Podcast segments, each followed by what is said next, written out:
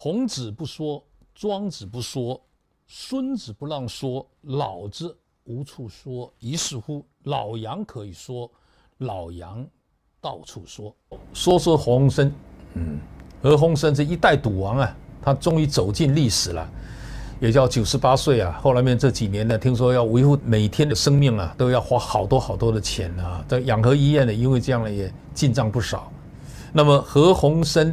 七月十一、十二号啊，在香港的殡仪馆举殡，棺盖云集啊，他叫德高望重啊，啊，那死者为大。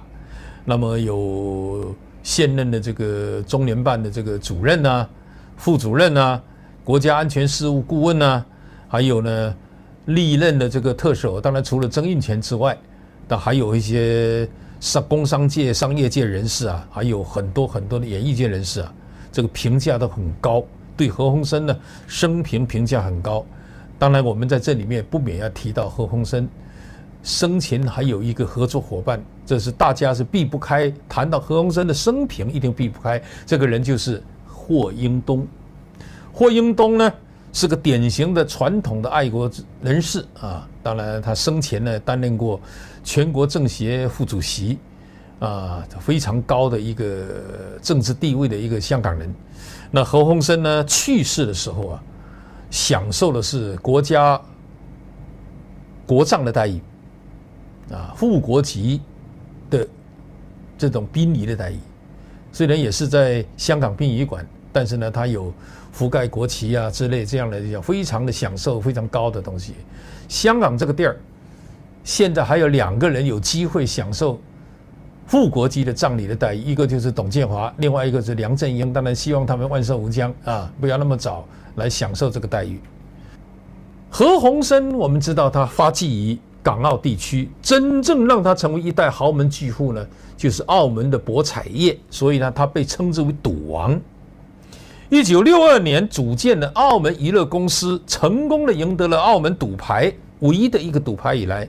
他就独领风骚数十年，一直到了一九九九年，一张牌分成三张，那么他才呢被有所这么一个啊瓜分。那当然，他之后生前的风光无限呢。这个说老实话，香港、澳门、台湾的一些道上的兄弟都要尊敬他好几分呢，因为所有的贵宾房的分包承包，也基本上都是道上兄弟另外一个营生，另外一个专业。啊，当然没有他，很多人都没饭吃。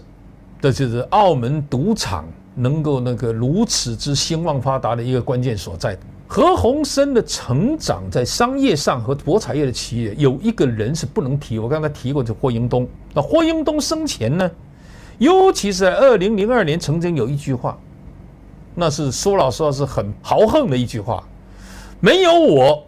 霍英东说：“啊，没有我，所有澳门的一切都是假的，包括何鸿燊。”这句话，何鸿燊生前没有做任何的回应。当然，霍英东后来也说了一句广为流传的话，叫“回首往事，我敢说，我从来没有负过任何人，但不少和我合作的人都有负于我。”言下之意，有负于霍英东者，可能就包括何鸿燊。晚年的时候，只要有机会，霍英东先生总要当众背后对何鸿燊先生啊冷嘲热讽。但是何鸿燊先生从来没有直接回应，他只是打了一个圆场，说霍英东是太极能手，永远不会开罪于人的高手的对话就是这么样的高段。哎，但是呢，这一段的江湖恩怨呢，持续了半个世纪。恩怨有两个源头。我们说霍英东呢，他是疍家仔，或者说香港渔村上的水上人家，他一直呢，在这个问题上呢，也非常的一直想正本清源啊。但是呢，这是江湖上另另另外一段这个史话了。霍英东因为很小的时候，父亲呢就葬身于海。兄长也走了，是由母亲一手拉扯长大的。他受过精英教育，也是黄仁学院的书院的学生，失学，当过苦力，当过苦力呢，也参加过战后物资的拍卖，人生的第一桶金，跟所谓的走私啊有点关系。当然，何鸿燊也一样，他也是黄仁学院，又是香港鼎鼎有名的何氏家族的一个豪门公主。但是两个人的早年都非常的失落，同病相怜。因为何鸿燊也是这样，他们两个人这种企业家冒险精神有一脉相承之处。命运我知道对霍英东很残酷，他还断过一个手指。后来呢，重操旧业，海上博运的营生，博运就是驳船呢。啊，博运呢，这新加坡的这个海上博运呢，最主要是金门人在承揽。那么香港的一个博运呢，霍英东家族还算是其中一个。特别是在冷战之后，韩战也就朝鲜战争之后，霍英东突破了禁运的封锁，大量的运送铁皮、橡胶药品，又是阿司匹林这样金贵的名药。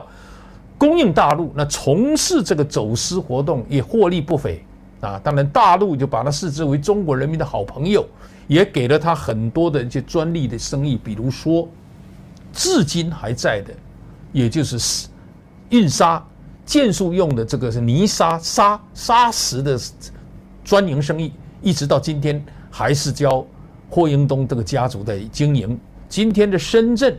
罗湖桥边上，中跟深圳的边界专门有一个地方是在做二十四小时不停的砂石运输的，这条生产线是专门为霍英东先生家族这门生意而设的。这两个人其实合作过，也第一次在霍英东靠沙运发达，但是何鸿燊在这方面呢对他是有阻碍的。这个呢搞得霍英东呢，尤其是在一九四八年前后差一点破产。跟何鸿燊的精明，对他的这个海人少这个事情啊，有一些这样商业上的瓜葛，但这个瓜葛霍英东一直到晚年都没办法释怀，但是何何鸿燊一直没开口。到了六十年代，两个人呢都做了香港的地产。六十年代呢，六一年准备进军澳门博彩业的何鸿燊选择了霍英东作为盟友。因为他的社会知名度、品牌度比较高，也就这一次的合作，两个人也结下了某种程度的恩怨。这个恩怨二十多年。当时的霍英东拿了三百多万港币来入股，也就是很多人实际上是没有拿出多少钱来加入这个澳门这个赌牌的申请的。但是呢，霍英东不容易，他呢做到了。那个时候呢，有一定的这个知名度，有一定的影响力。本来对赌博这种偏门生意还是比较担心，担心呢自己的声誉受影响，所以呢，他特别考强调要不牟利，就非盈利这个方式。但实际上来讲呢，没有做到，没有做到。这里面有两点，就是霍英东呢被港英当局迫害，导致他今天在大家所熟悉的星光行。就是的尖沙咀，这个今天的这个广广东路，那这边有一个很天星码头附近的星光行，结果呢，由于当时的殖民当局的迫害啊，水电给它封掉，被迫霍英东把这个星光行很低价的售出，这一点是霍英东先生生前生意最大的一道阴影。那这里面呢，听说何鸿燊先生也掺过一脚，啊，掺过一脚。当初的不牟利的原则，由于澳门赌牌的欣欣向荣啊，跟霍英东原来的理念呢是有些背道而驰的。那么他当然对这一点呢是耿耿于怀的。两个人本来应该休戚与共，但是呢，霍英东最终呢就不得不把他的星光行卖给了置地，也就是怡和洋行底下的地产公司。霍英东呢在这次呢是备受屈辱啊，这种屈辱。后来在这里面呢。也有人担心呢，他独揽星光行，所以这一点来讲，他们两个人还是有心结的。后来不管怎么说，霍英东在第一个进入中国大陆，那么后来发现呢，很多生意的机会，很多生意的场合，何先生呢并不给他太多的面子，最后最后。也就是他把他在澳门博彩业的股份呢设立的霍英东基金会，这一点来讲呢，也就表明霍先生在生前对博彩业一个认知态度。所以霍先生呢晚年时候一再说过，一直是反对赌博的。说我介入澳门赌业是神推鬼拥啊，他建议搞成不牟利做慈善用途，最后搞不成，身不由己啊。他对这一点还是认为有人做局，让他一步一步的呢陷入这个坑里头去。在这个问题之上呢，看来这就是他们两个人在生前的一个心结。那么甚至呢，霍英东先生对何鸿燊先生所谓的不讲信用有很多的微词，很多的微词。不管怎么说，霍英东在北京的一个闭门会上，甚至呢直斥。澳门娱乐公司垄断赌权，引致澳门治安的奇差，要建立中央在澳门回归以后直接收回澳门赌权，效法香港赛马会。而这一点来讲呢，听说呢何先生也不是很 like，哎，不是很愉快。也就因为这样子，澳门的赌牌一变三，听说也跟霍先生生前的利益历程直言有关。一家独赢，三主三副六张赌牌，现在可能还会再分解。所以呢，这种垄断权已经不见了。尽管赌王这个江湖地位还是屹立不倒的。不过时过境迁呢，我们就知道两位老先生在生前的一点恩恩怨怨，也应该在两个人各自离开人世的时候，应该也告一个段落了。二零零二年，澳门赌场赌权开放。霍英东宣布退出澳门的娱乐公司，把手头百分之二十七的股份捐出来成立澳门霍英东基金会，一半用于澳门发展，一半用于内地。这个过程呢，一共十六年啊，是十六年。所以呢，最终是在何厚华等人的斡旋之下，何鸿燊才同意这样一种分配制度，这种受制于殖民统治商业。这样之下的澳门赌权的分分合合，其实呢也是那个时代的万般无奈。但不管怎么说，两个人离开人世，都被视之为爱国爱港人士。当然，霍英东在北京心目中的政治地位远远要高于何鸿燊。当然，何鸿燊在晚年的时候呢，对中国的一种不遗余力的捐献，当然也得到了中国大陆很多的好评。霍英东是真正意义的爱国商人，数十年如一日，他不属于忽然爱国的行列，跟现在那些在纷纷扰扰过江之鲫的忽然爱国的商的人相比，他至少要比任何人要真诚，江湖上和政坛上的口碑都非常好。这一点，何鸿燊在内的其他人，包括董建华、梁振英也是做不到的。特别有一点值得一提。像你说的是何鸿燊，但我们今天要再谈谈霍英东。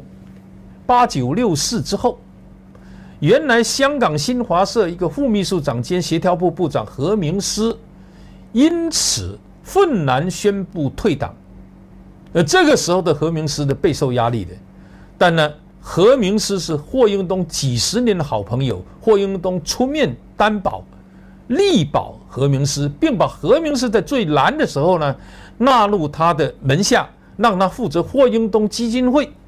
这几十年，在霍英东生前死后，何明师的位置一直没有变，直至何明师离开人世。这也是香港这种功利主义社会难得一见的画面。但我们今天说的是何鸿燊。何鸿燊走了，结束了一代赌王的传奇，而澳门的博彩业从此它的生态会不一样了。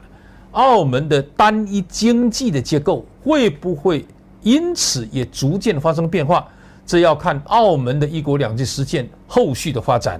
而何氏家族尽管还有很多继承人，但是曾经的风光也就很难再独揽一切了。这就是。我今天要谈谈何鸿燊先生去世以后，和另外一位巨商巨富的霍英东的江湖恩怨，也应该告一段落了。老杨可以说，老杨到处说。